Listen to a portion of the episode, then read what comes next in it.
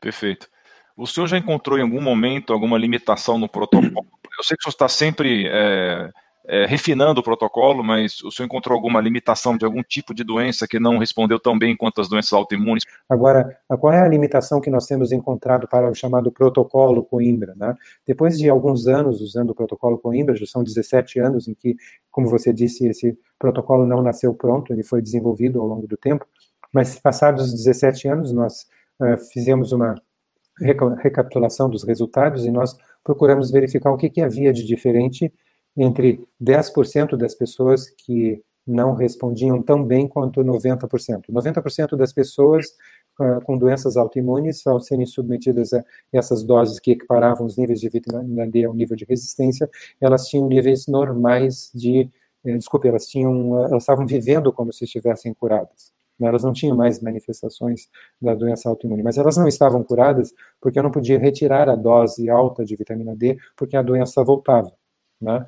voltava a se manifestar. Só que 10% das pessoas, elas mantinham uh, ainda manifestações da doença, apesar de ter tido a sua dose, seu nível de vitamina D uh, equiparado, contrabalançando o nível de resistência. Então, nós começamos a fazer perguntas para esses 90% e para esses 10% e compararmos, comparar o, as respostas que nós obtínhamos, com o objetivo de saber qual é a diferença que existe entre os dois grupos, para tentar estender o benefício ao maior grupo possível de é, de pessoas, né? E, e, o que veio como resposta fundamental a essas perguntas é o, o nível de estresse emocional que essas pessoas, que esses 10% mantinham. Nós sempre fazemos para os nossos pacientes uma uh, começamos a fazer para os nossos pacientes uma pergunta nesses termos.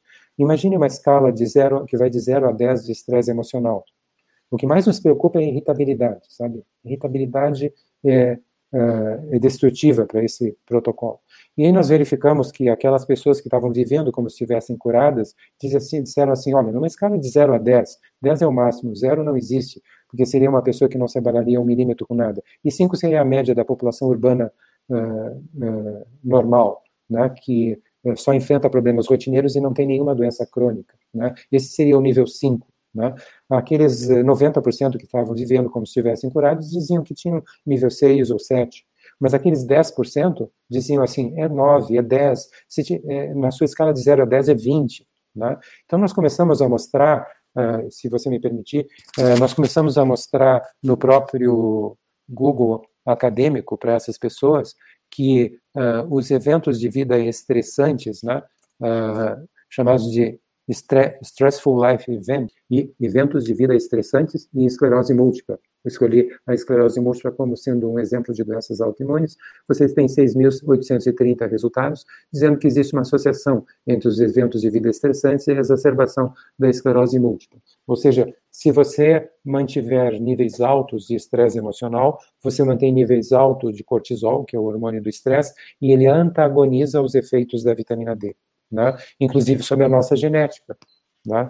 Então, nós começamos a pedir, mostrar isso para as pessoas e pedir, pedimos para elas que, uh, uh, que procurassem uh, baixar o seu nível de estresse emocional para obterem o mesmo nível de efeito, ou seja, viverem como se estivessem curadas, né, que as outras 90% das pessoas obtinham. Né? E o resultado foi que essas pessoas voltavam no ano seguinte dizendo que estavam mantendo nível 10, 9, 20 na escala de 0 a 10. Ou seja, não adiantava ter solicitado isso. A gente perguntava, mas por que se eu mostrei que a atividade da doença está relacionada ao seu alto nível de estresse? E elas diziam para mim assim, eu não consigo, eu não consigo baixar o meu nível de estresse. Né?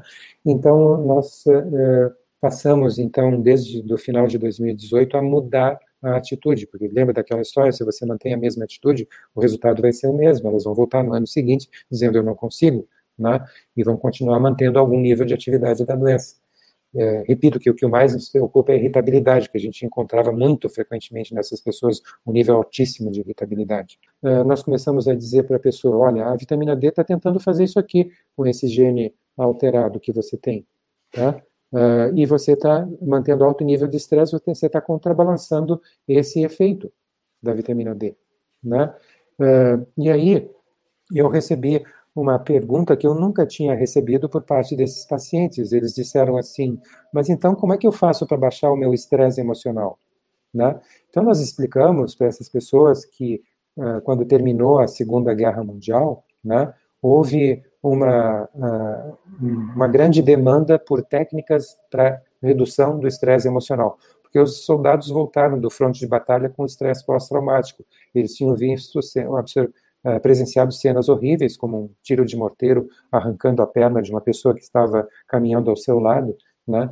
Então, uh, essas pessoas voltaram num estado psicológico, psiquiátrico para casa lamentável, com estresse pós-traumático, e a sociedade teve que oferecer alguma técnica para a redução do estresse emocional, para minimização do sofrimento dessas pessoas. Né? Então surgiram várias técnicas, na própria década de 40 surgiu o chamado método Silva, depois surgiram outros métodos, meditação, yoga, mais recentemente surgiu o chamado uh, a chamada técnica de mindfulness ou atenção plena, né, que tem ganhado muita, uh, muita popularidade, mas todas essas técnicas elas têm um único objetivo. Qual é o objetivo? Quando você uh, quando você enfrenta um problema, né, você pode reagir assim emocionalmente, ou você pode reagir assim, ou você pode reagir assim.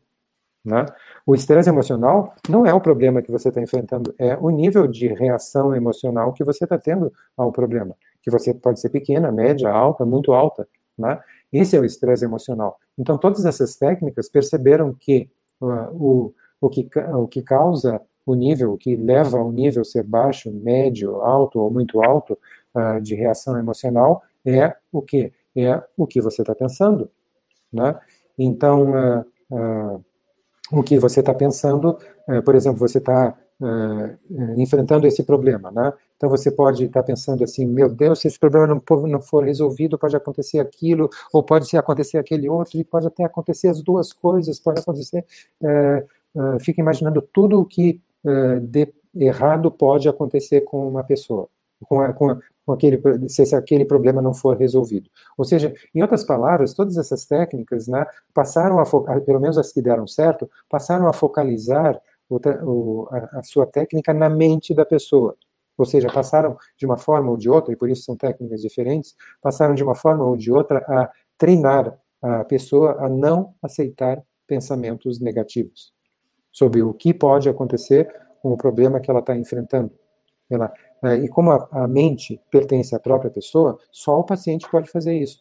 Não se esqueça de dar um joinha nesse vídeo, compartilhar com seus amigos e familiares e clicar em inscrever-se para que você e sua família atinjam excelência em saúde. Você é fera! Um grande abraço e um beijo no seu coração.